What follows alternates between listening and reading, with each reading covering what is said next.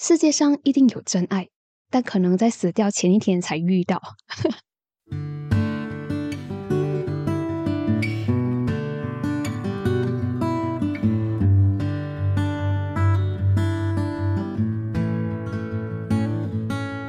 那有看过八月份读的 Journal 的会员朋友会知道，那猜猜在国庆月的时候来了一个 KL Solo Trip。那在这个三天两夜的小旅行里面，猜猜全程除了见朋友，就只做了一件事情，那就是逛成品。可是，与其讲是做了一件事情，更准确来讲，应该是剩下的时间和体力只够我去做一件事情啊。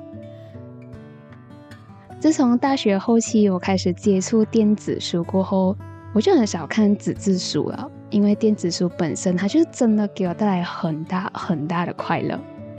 那除了不需要任何金钱成本，我就可以读到各式各样的书。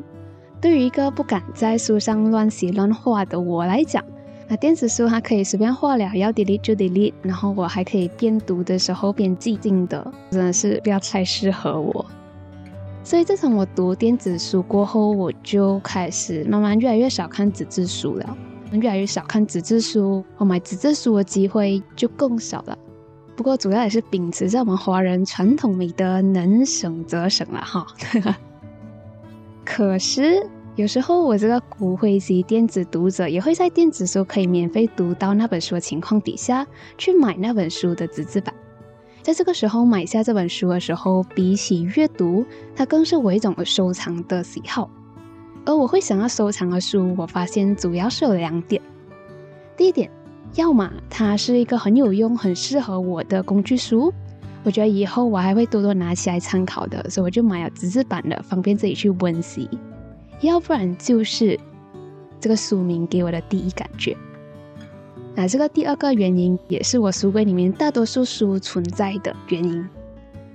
如果这本书的书名给我的感觉很好。就算我后面读起来可能不是我想象的那样，我也会认了，因为就单单书名很击中我的这一点，我就很大可能已经在掏钱包了。那在吃过早午餐，一个人逛成品逛到我要虚脱瘫在沙发上的那一天，我真的遇到了很多初印象很好的书和句子，比如我遇到有一本书，它叫《Tiny Buddha》，然后里面都是各种人生难题的解答。我就超级感兴趣的，然后还有一本书，我翻开它的目录的时候，它其中一章的标题竟然是“世界上一定有真爱，但可能在死掉前一天才遇到”。我看到这句话的时候，我真是有被笑到了。可是无论他们再精彩、再可爱，还是比不过我光畅销榜那一面墙壁的时候遇到的这本书。那这本书的书名对我来讲，真的是直接就 KO 前面看到的全部书，真的没有再夸张了。而这句话也真的是在我读到的那个瞬间，带给我很大的情绪波动，也带给我很深的治愈。这本书的书名它就叫《不勉强自己，把日子过成喜欢的样子》。人在不同阶段会被不同类型的书吸引吧。像我大学刚毕业出来的时候，我对未来充满美好、充满理想、充满我一定可以的幻觉，所以我就特别热衷于看像“趁一切还来得及，做自己喜欢的事，活出心花怒放的人生”这种人生可以很美好、很理想的书名的书。然后后来生病了，那段时间我收藏的书是像《你不能等到生活不再艰难了才决定开始快乐》，像《人生很短，我决定活得有趣》，还有一本就是《我决定给自己一点时间》，诸如此类，提醒自己及时行乐，提醒自己停下来休息一下也没有关系的书。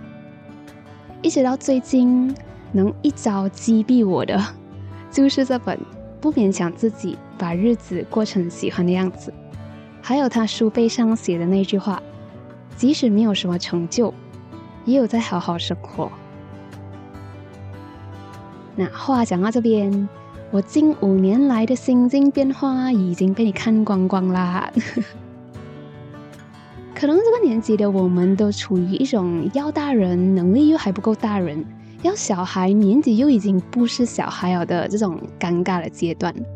好像无论我们再怎样努力，这个阶段还是会有点尴尬，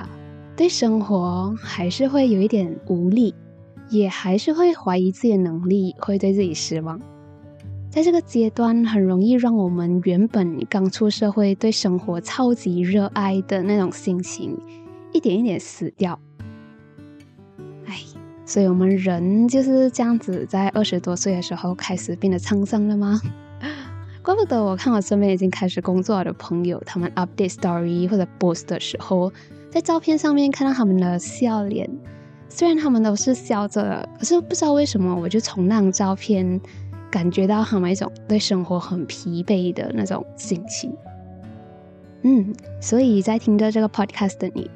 如果你想要知道一下你最近的状态和心境的话，不妨去逛一逛书店啦哈，看看能击中你灵魂的句子到底是怎样的。那如果你有遇到的话，欢迎透过 comment 或者是 DM 和我分享哦，我还蛮好奇的。可是如果你在书店里面没有遇到灵魂被劈的句子，也不要紧了，因为当你看到纸质书价钱的那个 moment，哎，也类似啦。生活胶囊馆收藏这一刻的小时光，我是菜菜。直击你灵魂的又会是哪一句话呢？如果你有兴趣购买上面提到的书籍的话，那它的 link 我都找好给你放在 description box 里面啦。赶快去把钱花光，为国争光吧！祝你生活愉快，我们下回再聊。